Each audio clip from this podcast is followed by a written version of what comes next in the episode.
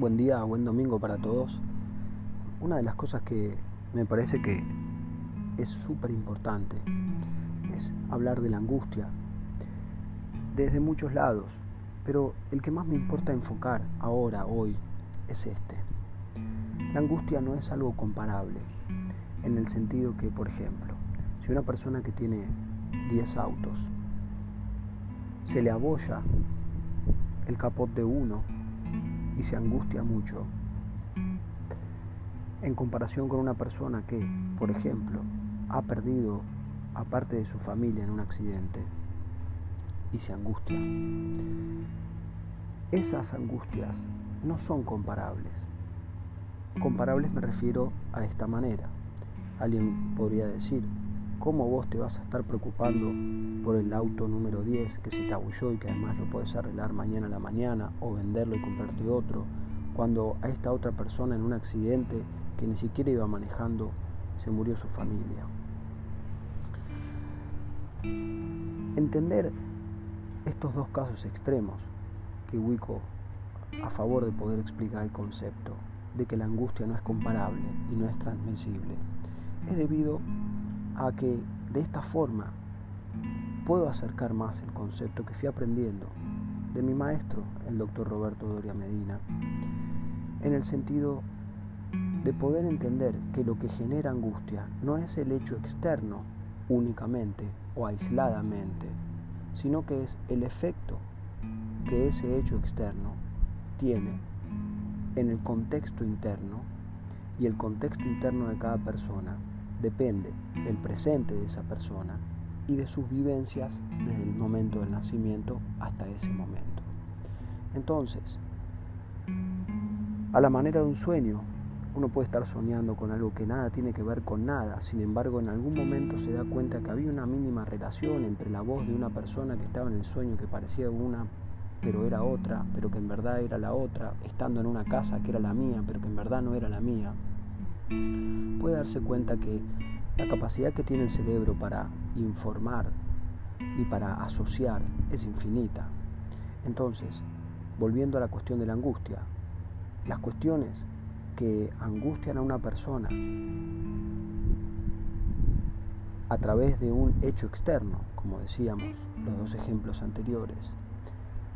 sumado al contexto interno que implica el presente de esa persona y sus vivencias desde el vamos, desde el nacimiento, hacen que cualquier hecho pueda producir angustia. Y la angustia la propongo, pensarla como una desestabilización. Entonces, si uno ya entiende que se genera una desestabilización en el ánimo de la persona por factores aleatorios, externos, y por factores que tienen que ver con cómo se combinan con lo interno, entiende que la angustia que le puede producir al hombre que se le abolló el capot del décimo auto es válida y es una sensación de desestabilización interna que le produce entonces el efecto de la vivencia precaria de una existencia penosa, que es más o menos como se define la angustia. De la misma forma, alguien que perdió a su familia en un accidente o en cualquier circunstancia eso puede generarle angustias, montos de angustia enorme, o puede ser que no lo sea, que no le genere eso, que lo pueda comprender. Y eso va a tener que ver con los factores internos, con su vivencia interna, y un factor extra que hace a los dos casos, que es cómo fue durante su vida elaborando las cuestiones emocionales que le fueron sucediendo. Si tuvo la posibilidad de ser guiado de una forma correcta, amable, tanto por los padres como por profesionales. Entonces, esto lo quiero contar porque en la época actual podemos ver tantas cuestiones a través de Internet que nos insisten en no te angusties, hay gente que la está pasando mucho peor o hay gente que, no,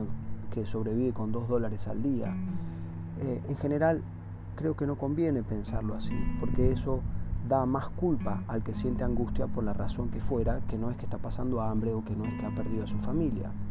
Y la angustia que tiene una persona tiene, insisto, tanto que ver con lo que le está pasando, pero tiene muchísimo más que ver con lo que le venía pasando y cómo se conjuga eso. Entonces, no te hagas problema, porque a vos no te está pasando nada grave, alguien te puede decir en internet, o los motivadores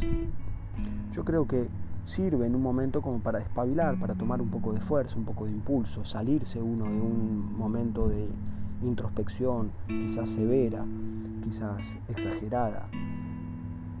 Pero no sirve en el sentido que eso no va a diluir cómo fue desde el vamos elaborando su vida psíquica, cómo fue elaborando los distintos momentos. Si a un chico le sacan un chupetín cuando es chiquito, le puede generar mucha angustia. Insisto, no es por el chupetín, sino por cómo habrá sido sus dos años anteriores en relación a lo que es tener un objeto, que desaparezca un objeto, con qué manera se le explicaba esto que cuando nacemos no sabemos, qué son los objetos, qué significa, qué valores tienen qué pasa cuando no están, de qué manera representan a la madre. Entonces, comparar angustias no conviene. Cuando alguien te dice, no, pero vos no te hagas problemas, sabes los problemas que hay en el mundo y vos te vas a hacer problema por esto, tomarlo como una buena intención de la otra persona, pero no quedarse con eso, porque ojo, puede aumentar la angustia. A veces incluso, si uno se siente así, puede preocuparse más en el sentido de ocuparse de la persona que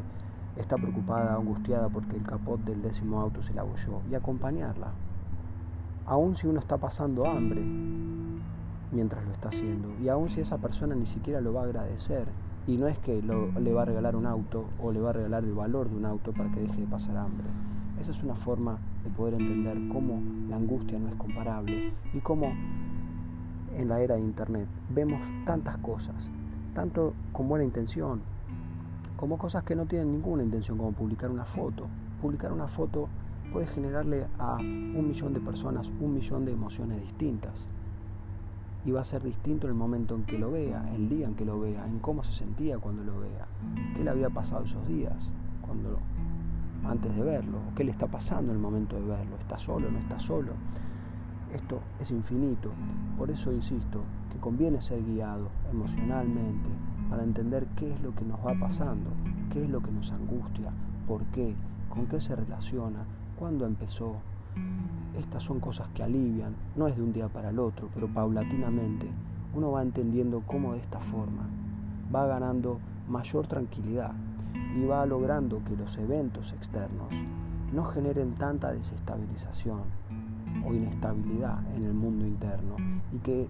un suceso interno no tenga que venir a sacudir, por decirlo de alguna forma, todo la estantería de lo que es la emoción que uno viene construyendo y moldeando desde el nacimiento. Los invito a entrar al doctor.dainoff en Instagram y a tokiers.com donde pueden tener una sesión de coaching, no es de psicoterapia, pero es una aproximación porque puede servir para que lleguen a una psicoterapia bien indicada y si lo desean así también, compartir el podcast con las personas que ustedes piensen que esto les va a servir. Les mando un gran saludo y que tengan un lindo domingo. Hasta luego.